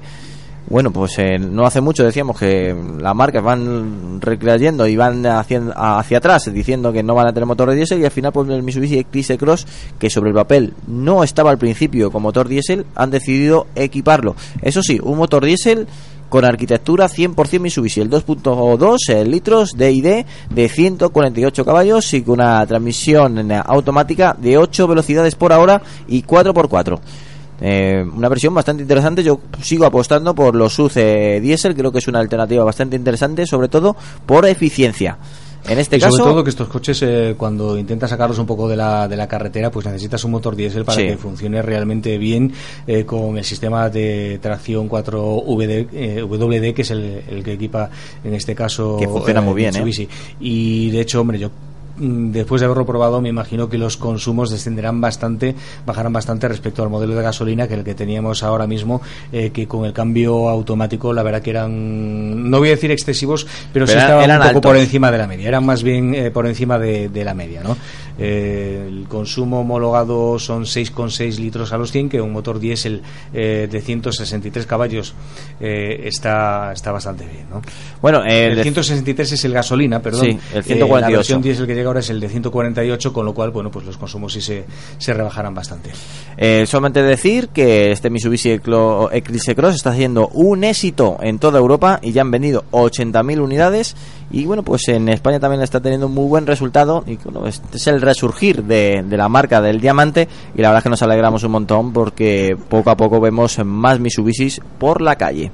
Y ahora sí que sí, seguimos con nuestro especial Hyundai y vamos a hablar, si te parece bien, Santiago, del Hyundai i30 Fastback N. ¿Quién decía que una, mm, bueno, un modelo con tintes eh, familiares eh, con un plus de, de maletero, pero sin abandonar el diseño. Eso también es muy importante, sin abandonar el diseño, un diseño muy, muy especial, muy elaborado. Podría tener también esa rama tan deportiva con ese apellido N, que por cierto hace poco habéis probado, por si no me equivoco, por Canarias. Efectivamente, han organizado la presentación europea en, en Gran Canaria y la verdad es que, eh, como bien dices, el i30 Fastback N aúna un diseño, yo creo que espectacular, con una deportividad, pues como el 5 puertas N que ya habéis podido probar. Y la verdad es que el conjunto, pues un coche absolutamente apetecible y súper atractivo. Y encima con un gran maletero, con mucha habitabilidad. Y bueno, pues tienes eh, un coche perfecto para, para tener una familia, para llevar a los niños al colegio y luego pues para escaparte, ¿por qué no? Por, por una carretera mm, virada y, disfrutar de sus condiciones dinámicas. El i30 Fastback N, según lo estuvieron comentando tanto Fernando Rivas como Miguel Tineo, que vinieron ese viernes después de, de aterrizar a comentar su, las bondades de este coche, no tiene mucho que envidiar a la versión de cinco puertas. No, porque prácticamente hombre, aerodinámicamente mejora mejora un 7%, pues, pues gracias a que es un pelín más más bajo que el, que el cinco puertas, pero prácticamente el comportamiento el comportamiento es el mismo. A mí lo que me gusta tanto del cinco puertas como del Fastback N es que son coches con diseño y con una discreción espectacular para usarlos pues en el día a día y luego cuando te quieras divertir conduciendo pues le sacas el mayor el máximo rendimiento. Apretas con las opciones a- a- tanto N como custom que, que tienen los lógicamente las dos versiones para darle rienda suelta pues a la deportividad y, a la- y al placer de conducir estos vehículos. Pero yo destaco el diseño y la y la y la discreción que tienen los vehículos para ser un coche utilitario para el día a día Para, para que no se diga, ¿eh, Santiago, que os hacemos demasiado la pelota, eh, a, a mí el, el i30 de cinco puertas, el, el normal, no el fastback, eh, es un coche que desde el principio, pues eh, lo que tú dices, es discreto. mm, y, y yo lo notaba demasiado discreto, ¿no? Incluso. Eh, me gusta, a mí particularmente, ya es eh, opinión, eh, esta versión eh, fastback, eh, tanto El N como sin me N, parece impresionante, parece a mí- un coche me impresionante y me parece un coche precioso manteniendo Mm. además bueno pues eh, eh, esa facilidad de, de uso sobre todo bueno pues el, por el portón grande trasero porque Mm. aún teniendo una silueta que podría recordar a un, a un cuatro puertas es un es un cinco puertas y, y bueno en cuanto a este fastback N la verdad es que en Canarias pudimos eh, comprobar lo que tú decías Eh, aquí España llega creo que con la versión de 275 caballos ¿verdad? Aquí solo viene, Solo igual que el de 5 275. puertas está con las dos versiones, 250 y 275. El fastback solo viene con la, con Con la, la versión con máxima la de gorda. 275 caballos. Que es el más demandado al final. Al final es el más demandado, es lo que ocurre, pues lo que hablábamos antes con Mm. el con eléctrico. Pues Claro. al final, por un poquito más, tienes muchas más prestaciones, tienes muchas más customización Mm. de la forma de conducir el vehículo y por esa pequeña diferencia de precio, pues la mayoría de las Bueno, si, quieres el fastback normal, pues tienes, el fastback normal y si ya Una te cosa vas es a, el fastback normal para la, la, la- la mayoría de los mortales. Eso es. Pero luego está la gente que le que quiere un coche que no llame mucho la atención, pero que en un momento dado pues se le salga ese placer y esa de disfrutarlo al máximo. La, la duda que teníamos era si nos gustaba más el, el color azul o si nos gustaba más el nuevo color gris que hemos Bueno, podido claro. ver también en este coche, ¿no? Como dice el refranero, para Sí, gusto colores. para gusto colores. Yo me quedo con el azul, ¿eh? Yo me he quedado con el azul. Eh, creo que Fernando, que coincide Sí. con él en la presentación, él era más de, de- de- de gris. Em, ¿Cuándo llega al mercado? Al mercado llega ya y haremos algo a nivel a nivel nacional para Cana- Gran Canaria llevamos un grupo de 13 medios, luego haremos una presentación también nacional y los coches llegarán a lo largo de este mes, principios de, de marzo. Así me gusta, Santiago, nos Y- hagas y- hablar del 30N. Y lo que nos falta es el precio, ¿no? Que, que son, eh, si no tengo yo malos datos, 30.000 39.250 con una campaña actual de, De descuento de 6.000, 6.000 euros. serían que era un precio final 33.000. 33.250. Claro, el tema es 33.000 euros, pero el tema es ¿qué competencia tiene ese coche por carrocería? Claro, Muy. Es, es muy complicado. Por carrocería prácticamente no tiene, te tienes que ir a marcas premium ya. Claro, un Con S3 este tipo, eh, con sedán. este tipo de carrocerías. Eh, sí, En cuanto a prestaciones, pues todas las marcas al final tienen una, una, una variante deportiva de, de sus compactos más populares. Sí, pero bueno, exactamente rival, rival directo no, no sería, pero a lo mejor tendríamos que buscar a lo mejor un Volkswagen Golf eh, GTI o algo así. Sí, pero no o si tiene- irnos no- incluso claro. a un Honda Civic Type R, pero Bueno, eso ya si nos, acaso- pas- claro. se nos pasa un poco de, de macarra, ¿no? Quizás. Sí, no, es, es distinto, es muy diferente. Mm. Y, y yo creo que, que es un plus más que tiene la carrocería Fastback. Sí, Luis. Sí, no, yo quería comentar también que eh, hablábamos un poco de colores, ¿no? Pero mm, a mí también me llama mucho la atención eh, el, el i30N, en este caso el Fastback, con pegatinas, porque va a ser el safety car del Campeonato del Mundo de Superbikes. Efectivamente, Hyundai Motor Company ha llegado a un acuerdo con la con la FIA no con la FIM, perdón. Y efectivamente el Fastback N va a ser el safety car de esta temporada ya del Mundial de Superbikes, con lo cual, bueno. Una- un buen Ahora exponente. somos una marca que en un sentido u otro, u otro estamos siempre metidos en, en la altísima competición. Cambiamos de tercio, el Hyundai 30N es uno de los coches que posiblemente todo aquel que le gusta las prestaciones quisiera tener en su, en su garaje, pero otro de los modelos que mm, por habitabilidad, eh, por comportamiento y, también eh, por, por el salto que ha dado cualificativo Hyundai, que lo podemos eh, definir, es el nuevo renovado Hyundai Tucson. Em, es un coche que posiblemente haya dado un salto más en esta renovación eh, y no ha habido muchos cambios eh, drásticos, pero sí que vemos unas nuevas eh, ópticas, tanto delanteras como traseras, un interior eh, que ha mejorado aún más la calidad interior y el comportamiento, esos ajustes que, que normalmente la marca no dice que hace, pero cuando lo conduces dices, cuidado, esto ahora, va un pelín mejor. Nuevo Hyundai eh, Tucson, con nuevas motorizaciones, eh, un salto más para, para un superventa para vosotros. Pues sigue manteniendo la esencia del Tucson original, que fue ya un. Pues nació, nació para ser un referente y, y nació ya con, el, con, la, con la etiqueta del éxito. Y la verdad es que las cosas bien hechas hay que ajustarlas, pero no hay que. Es un dicho de no hay que empresarial. cambiar- no hay que cambiarlas mucho. Cuidado con algo que está funcionando porque a lo mejor Pues al al cambiarlo... Tucson, como bien dices Antonio, se le han hecho unos cambios, pues eh, en el interior sobre todo, Sí. con esa pantalla flotante, lo- la, la mejora tanto de, de la calidad tanto percibida como real de los materiales, Acústica también muy la interesante. acústica, la, insonori- la- la Sí. insonorización del vehículo, las ópticas, la parrilla que se ha incorporado pues con esa eh, con esa parrilla en cascada ya característica de toda la gama, pero como digo manteniendo la esencia inicial del- del Tucson originario.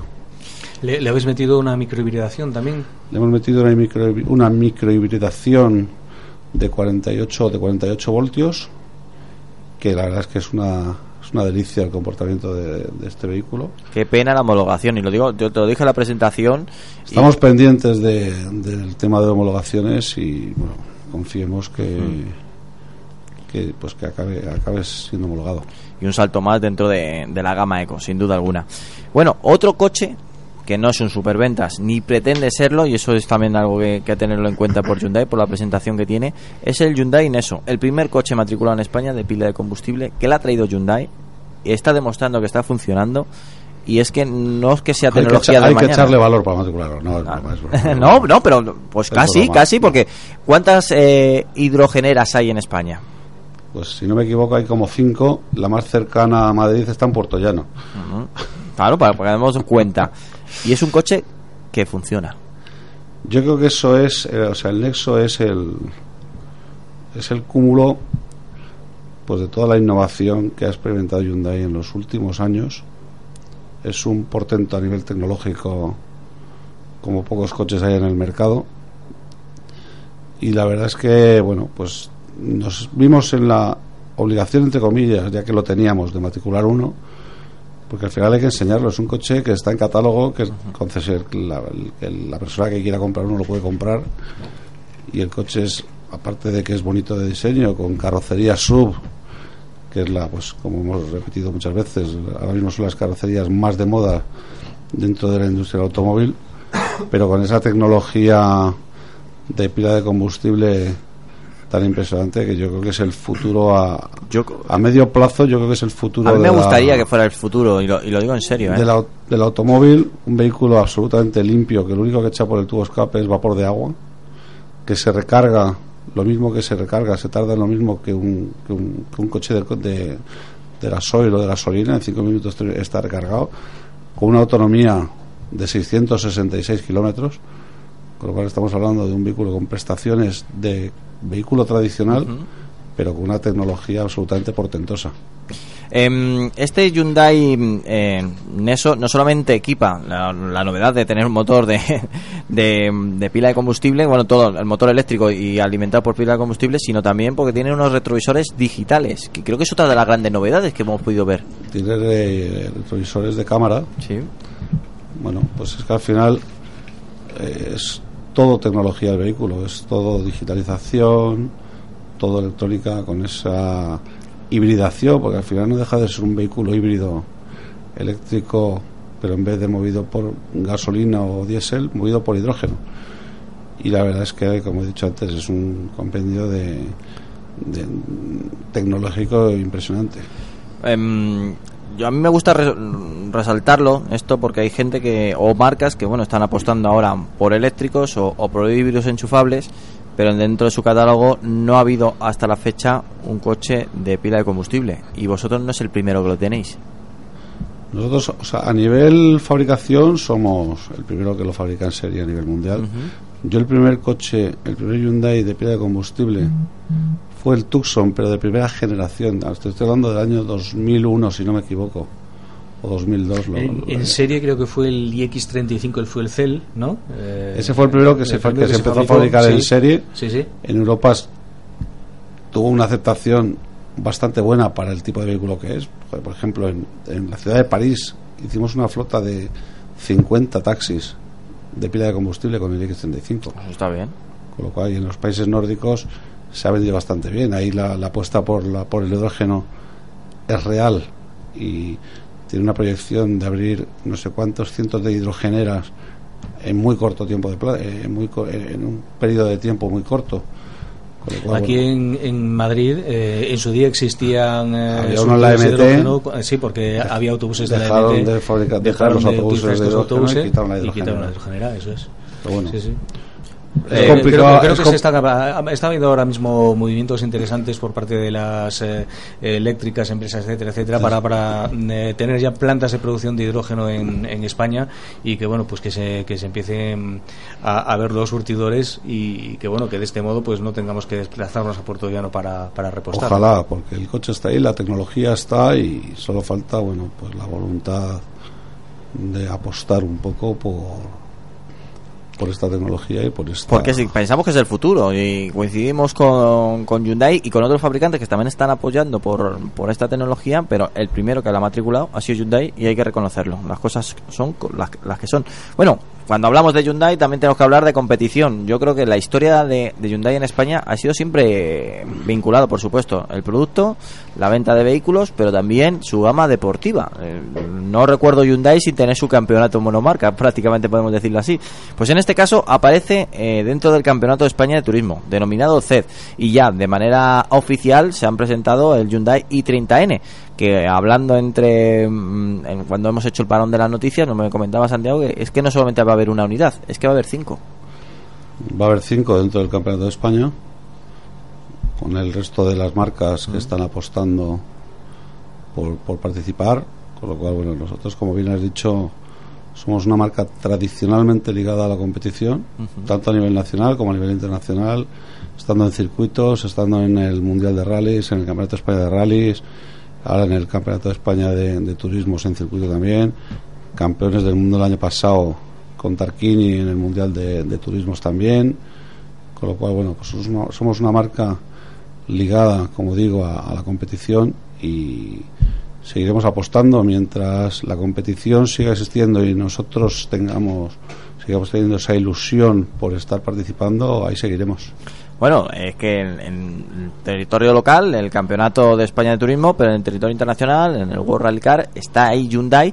Y es que encima este año no solamente van a estar los espadas que, ya sabemos, es que también habéis elegido a alguien que simplemente con su nombre hace temblar eh, a- en la parrilla, Sebastián Loeb.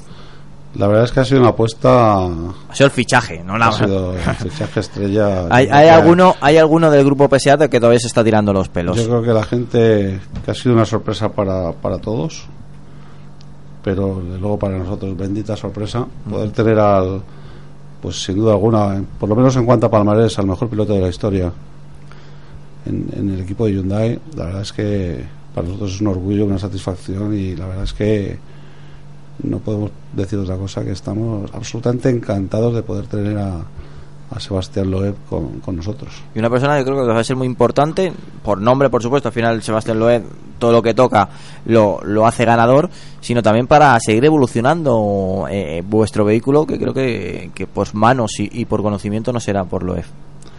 Bueno, a cuest- a nivel de evolución, por supuesto. También teníamos a, a Dani, que es Mm. un gran preparador y evoluciona los coches también de una forma formidable.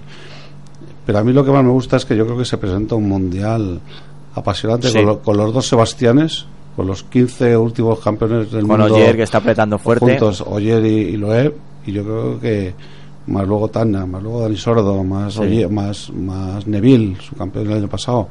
Yo creo que se presenta uno de los mundiales más apasionantes de los últimos, podemos decir, 15-20 años. Sin duda por titulares, porque hacía tiempo que no se hablaba tanto del World Rally Car y, y- y están ahí. se está presentando, bueno, pues un- unos gallos en, en un mismo corral bastante interesante y encima, pues aprovechando las últimas eh, tecnologías que estamos viendo tanto en los vehículos de Hyundai como en el resto de, lo- de los componentes hay- de la parrilla. Hay que ver, por ejemplo, en el, en el, en el rally de Monte Carlo, Ujú. celebrado este fin de semana, la diferencia final entre Oyer y Neville fue de dos segundos.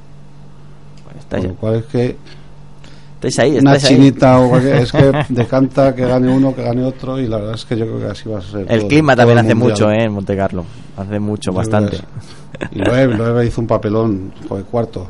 Más, llegó, pero- llegó- llegó del Dakar el 18, Exacto. se subió un día al coche para probarlo y al día siguiente ya empezaban. O sea, es que Yo te digo que fue el fichaje, ha sido el fichaje de la temporada, ha sido la gran sorpresa.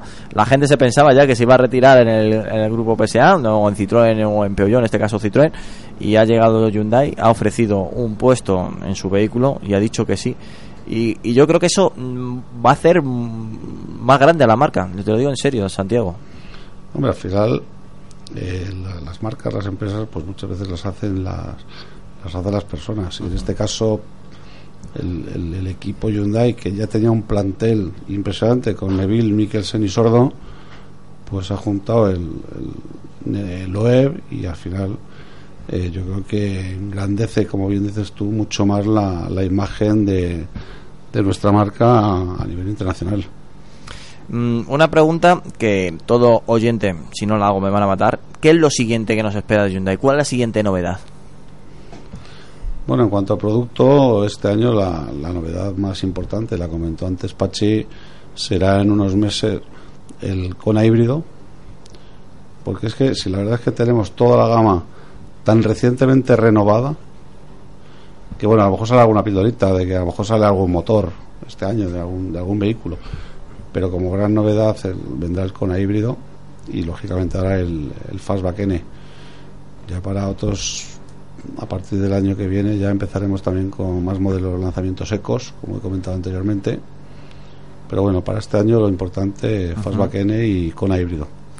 Em, con A híbrido, eh, uno de esos modelos que estaba esperando Pachi y me ha dicho, yo es que eléctrico está bien, dice, pero a día de hoy un híbrido me, me satisface prácticamente pues todo lo, lo necesario. Etiqueta, Un, un híbrido y, y un híbrido enchufable eh, más todavía porque puedes aprovechar las dos ventajas de, de los dos tipos de tecnología. Ese, ese llegará más, más, más, más tarde. el- Pero llegará. Todavía no tenemos confirmación de para cuándo, pero bueno, la tecnología la tenéis. el- bueno, la tecnología claro. la tenemos. Y en un plan de 20, como he dicho anteriormente, de 34 lanzamientos secos hasta el 2025, pues eh, en alguno de esos 34 estará.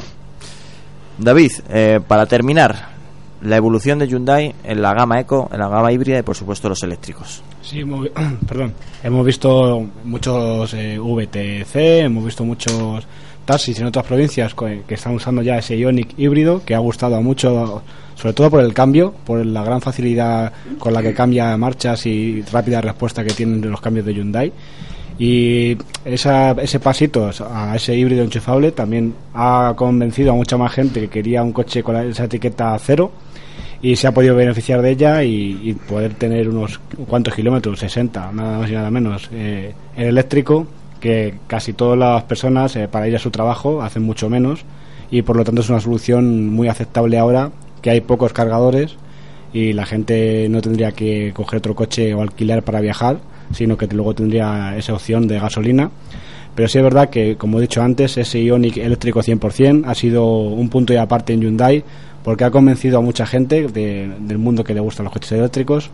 Eh, esa batería y es- esa eficiencia que, tiene este coche, también por su gran CX, pues eh, lo, lo ha llamado a ser eh, por mucha gente, después de Tesla, el mejor coche eléctrico hasta la fecha. Y ahora con el Kona, pues eh, ese grado ha subido y presenta un Kona que, es un coche eléctrico con el que ya puedes viajar y que ya te puedes plantear que tienes un coche tradicional, porque eh, un viaje, por ejemplo, Madrid-Barcelona, puedes parar una vez a, cargar en media hora y seguir tu camino, por lo tanto yo creo que gracias a lanzamientos como y apuestas como la de Hyundai, pues mucha gente más se puede pasar a lo- a lo eléctrico.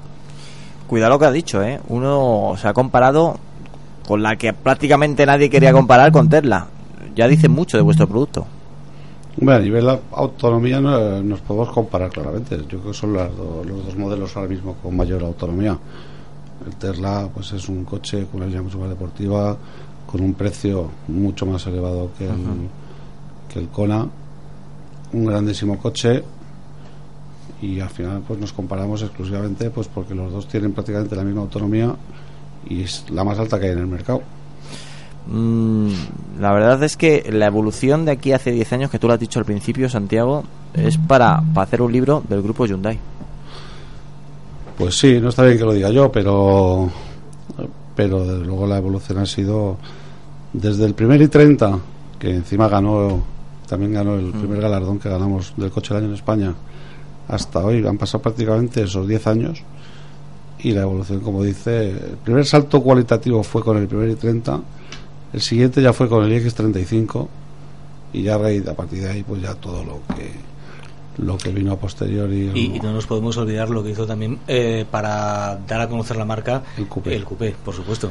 El Eh, coupé en el año 95, por ahí vendimos 8.000 coupés, que éramos un segmento que no existía. Que no existía, sí. En aquella época existían los grandes deportivos, que siguen existiendo ahora mismo, de, los, de altísimas prestaciones, pero lo que eran los coupés, los deportivos populares, pues Hyundai creo ese segmento que no, que no había. ¿Podemos decir que el Hyundai Coupé fue el que puso en el mapa de España a la marca Hyundai? Mm, Sin duda alguna.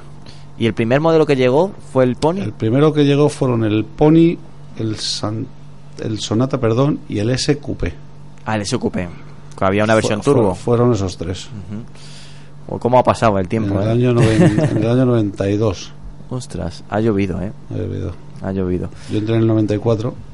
Y seguían vendiendo esos modelos, ¿verdad? Eh, se estaban ya cambiando. Yo cuando entré en el 94, justo lanzábamos el Accent, El Accent, que sustituyó al, al Pony. Un modelo también muy importante. Sí, David. Sí, ah, hablando de esto de la evolución de Hyundai, eh, mucha gente tiene el error de, de catalogar a Hyundai como de esos primeros coches en los años 90 de low cost y con baja calidad.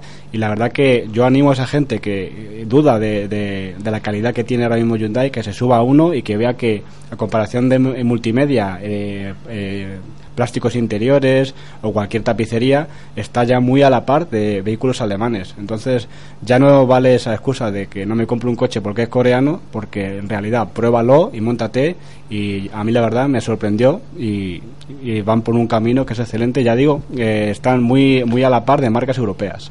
Hombre, habéis puesto nerviosos a los fabricantes europeos. Y fabrica en Europa también, por cierto.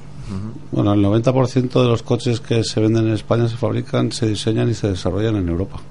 Y, y encima esos que diseñan eh, los coches en Frankfurt, gran parte, hay, hay muchos españoles, la gente no lo sabe. Pues mira, el Fastback estuvimos, tuvimos la oportunidad de estar con él en Gran Canaria, un buen amigo de la casa, Rubén Vela. Eh, pues es el que ha diseñado, por ejemplo, el Fastback en- dentro de Hyundai. Mira, no tenía ese dato, pero me parece genial. ¿eh? de Hyundai en el centro que hay en Alemania. Y, yo, creo que es un personaje muy interesante para incluso hacer las gestiones necesarias y tenerlo un día en el programa. Pues ¿eh? yo estaría encantado, y yo creo que nuestros oyentes más. No, la verdad es que es una persona impresionante, aparte que es encantadora, la verdad es que es un orgullo como español de tener ahí un, un no uno, tenemos, me parece que son tres o cuatro los que están en el centro de diseño en, en Alemania y la verdad es que hacen una, una labor y unos diseños fantásticos. Ahí está el Fastback. Hace ayer mismo estuvimos en una presentación de Audi y me decía Nacho de, de Audi, me decía, es que la gente no sabe lo que hacen los españoles. Dice, y nos estuvo presentando Electron, Electron, el Audi e-tron, que va a ser lo último de Audi, dice, Electron ha sido también diseñado por un español. No, es que en España hay, hay, hay grandísimos diseñadores, no solo en automóvil.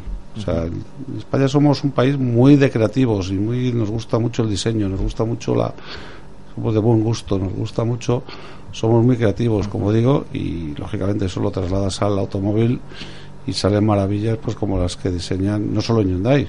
Gracias a Dios hay muchos diseñadores españoles, pues en Audi, como bien dices, en muchas marcas que dejan el sello el sello español en pues en esos vehículos que diseñan ellos. Pues Santiago, si te parece bien, te cito dentro de poco eh, por un motivo muy especial y es que siempre que presentáis el bueno, no sé cómo denominarlo, pero yo creo que es uno de los de los momentos más bonitos que hay en la industria del automóvil en, en España, que es como el desierto de los niños. Eh, cuando lo tengáis ya, eh, quiero que vengas y nos lo presentes. Antes, después, lo que haga falta. Más este año, año importante, 15 años. Inauguramos la escuela que está que ha construido Hyundai en Marruecos. Va a ser un año, un año emotivo y un año bonito para contar.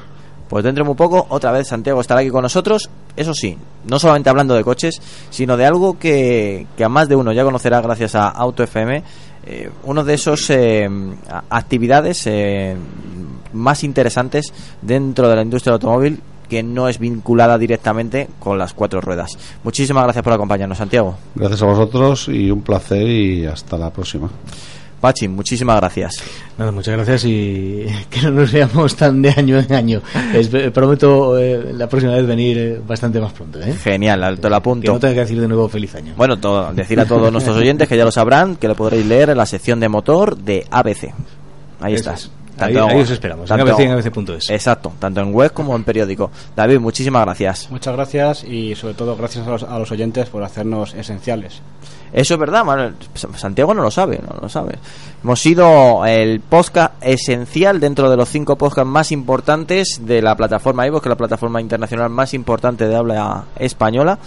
Pues ahí está AutoFM y es el primer programa del motor que lo consigue. Con lo cual estamos de enhorabuena, Santiago. Pues enhorabuena a todo el equipazo que formáis Auto FM. La verdad es que nos ha sorprendido y la verdad es que gracias a los oyentes, sin duda alguna. Muchas gracias, Luis. Sí, además eh, no solo en iVoox, sino también estamos en iTunes y ahora también en TuneIn, que Claro. lo hemos inaugurado esta semana también. Que la gente lo- nos escuchaba en los Tesla y nos lo han exigido y ahí estamos también. Bueno, yo soy Antonio Rodríguez Vaquerizo. Para mí ha sido un placer. Tan solo siete días nos separan y como siempre digo, abrocharos el cinturón y ser buenos.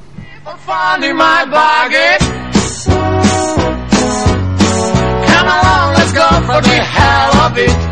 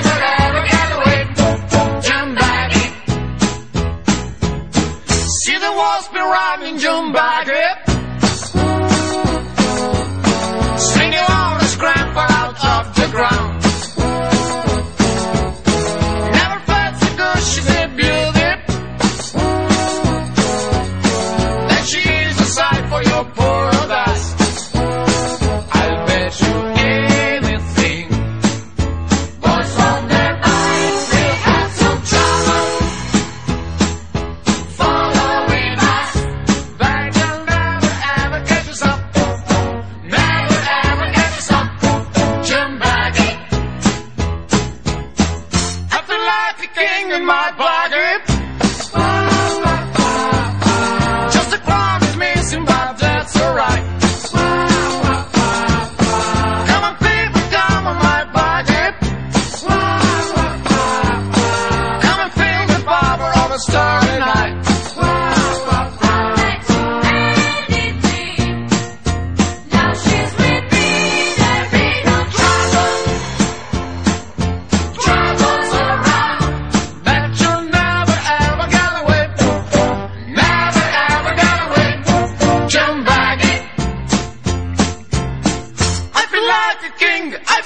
the in my bargain.